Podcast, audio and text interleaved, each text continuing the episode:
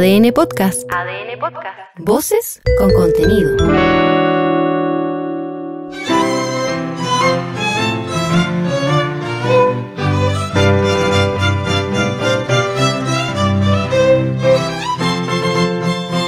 En este podcast escucharás íntegro el texto propuesto por el Consejo Constitucional y el Comité de Expertos para ser sometido a votación ciudadana en diciembre próximo. Capítulo 3. Representación política y participación. Artículo 38. 1. Las personas tienen derecho a participar en los asuntos de interés público mediante la elección de representantes, plebiscitos y mecanismos de participación que la Constitución establece. 2. Es deber de los órganos del Estado representar y promover el ejercicio de este derecho, teniendo a favor una amplia deliberación ciudadana en los términos establecidos en esta Constitución. Artículo 39. 1. En las votaciones populares y plebiscitos el sufragio será personal, igualitario, secreto, informado y obligatorio. La ley electoral establecerá el procedimiento, el órgano competente y las sanciones que se aplicarán por el incumplimiento de este deber. En las elecciones primarias, convocadas en virtud de lo dispuesto en el inciso 9 del artículo 44, el sufragio será voluntario. 2. Solo podrá convocarse a votación popular para las elecciones y plebiscitos expresamente previstos en esta Constitución. Artículo 40. 1. Habrá un sistema electoral público, una ley electoral determinará su organización y funcionamiento, regulará la forma en que se realizarán las votaciones populares y plebiscitos dentro de Chile y en el extranjero en todo lo no previsto por esta Constitución. 2. Dicha ley dispondrá además un sistema de registro electoral bajo la dirección del Servicio Electoral al que se incorporarán por el solo Ministerio de la Ley quienes cumplan los requisitos establecidos por esta Constitución. 3. La ley electoral regulará la propaganda electoral y establecerá también un sistema de financiamiento, transparencia, límite y control del gasto electoral. 4.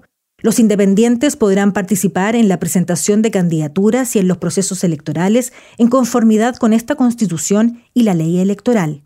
5. El resguardo del orden público durante las elecciones y plebiscitos corresponderá a las Fuerzas Armadas, Carabineros de Chile y Gendarmería de Chile del modo que indique la ley.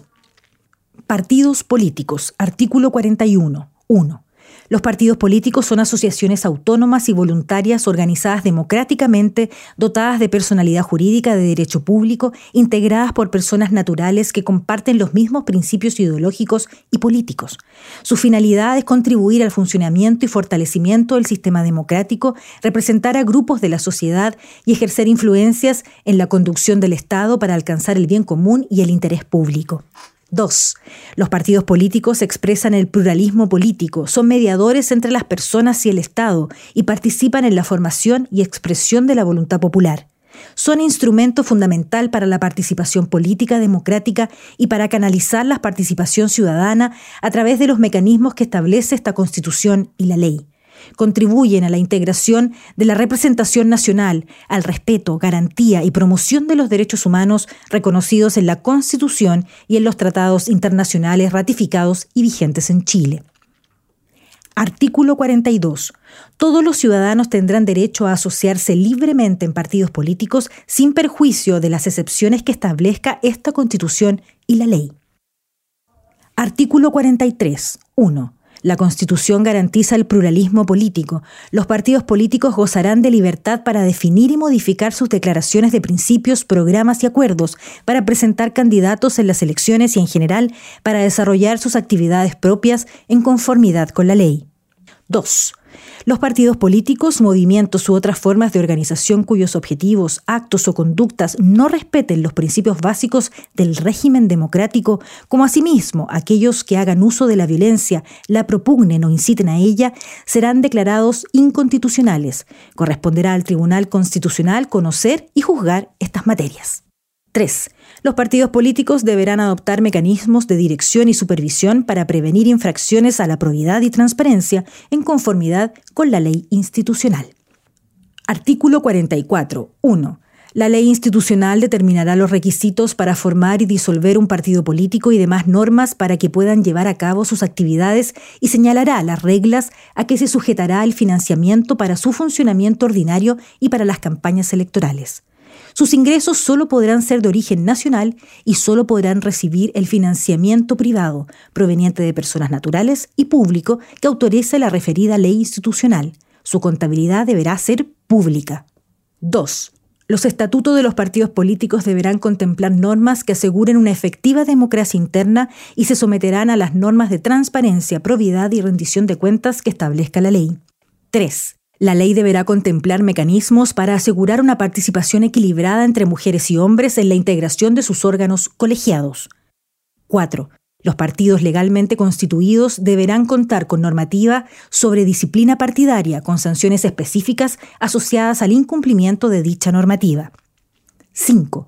Los partidos políticos podrán acceder a financiamiento cuando estén constituidos y cumplan con las normas que regulen su funcionamiento y organización interna. 6.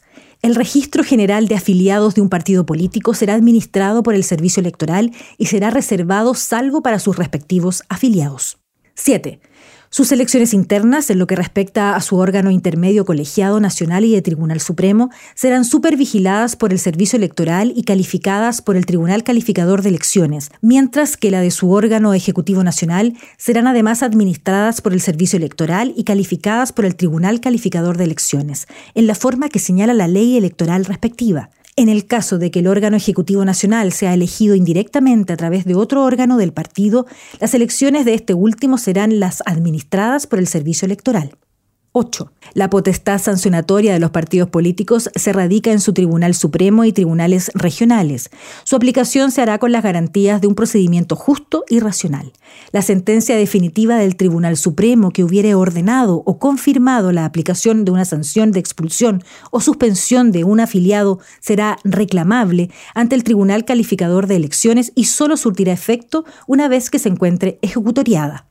9. Una ley electoral establecerá un sistema de elecciones primarias que podrá ser utilizado por los partidos políticos para la nominación de candidatos a cargos de elección popular que determine la ley, cuyos resultados serán vinculantes para estas colectividades, salvo las excepciones que se establezcan. Aquellos que no resulten elegidos en las elecciones primarias no podrán ser candidatos en esa elección al respectivo cargo. Mecanismos de participación. Artículo 45. La Ley Institucional del Congreso Nacional establecerá mecanismos de participación ciudadana en el proceso de formación de la ley, habilitando un repositorio que reúna la información generada en virtud de estos para orientar el debate parlamentario. Artículo 46. 1.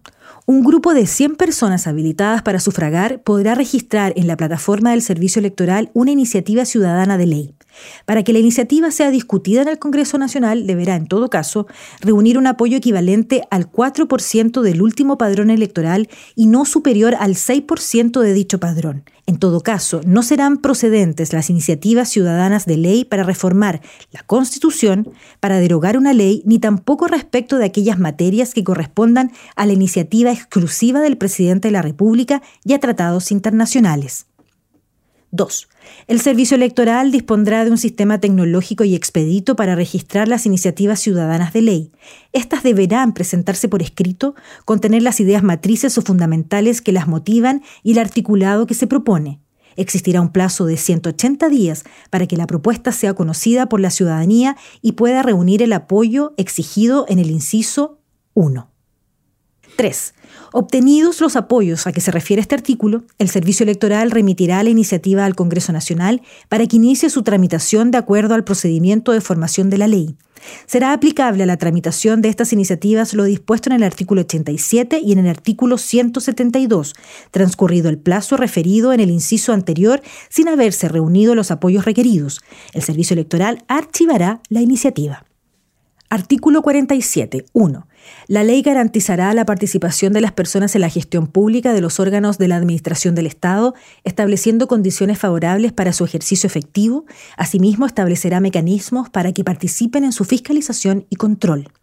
2.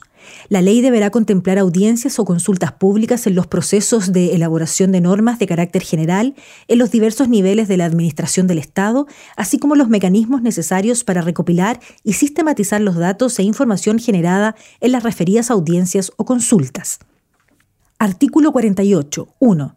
La ley establecerá foros de deliberación ciudadana que colaborarán en la resolución de una materia específica de debate público, sea esta de alcance nacional, regional o comunal, previamente definida por la autoridad que corresponda en cada caso.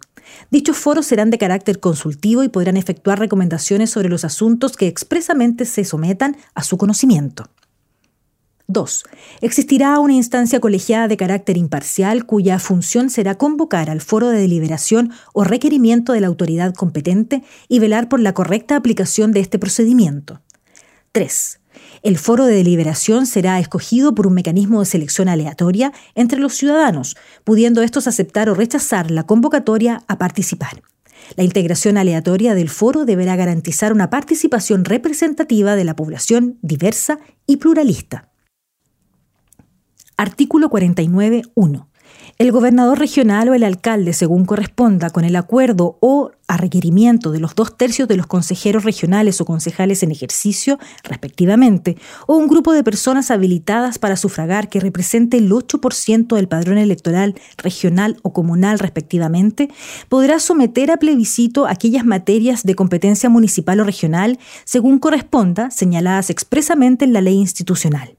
Lo aprobado en estos plebiscitos por mayoría absoluta de los sufragios válidamente emitidos será vinculante para las autoridades regionales o comunales siempre que cumpla con el quórum correspondiente y demás requisitos establecidos en la ley. 2. La ley institucional regulará la oportunidad y forma de la convocatoria de los plebiscitos regionales y locales, la época en que podrán llevarse a cabo, los requisitos para que los ciudadanos puedan patrocinar una iniciativa y los mecanismos de votación y escrutinio. 3. En ningún caso lo resuelto en estos plebiscitos podrá modificar lo establecido en los presupuestos regionales o municipales ni afectar a otras regiones o comunas. Artículo 50. 1. El gobernador regional o el alcalde, previo requerimiento del Consejo Regional o del Consejo Municipal, según corresponda, consultará a los ciudadanos de su región o comuna sobre sus prioridades presupuestarias. Esta consulta no será vinculante. 2. La ley determinará las oportunidades y forma de la convocatoria de dichas consultas, la que deberá realizarse al menos una vez por cada mandato regional o municipal.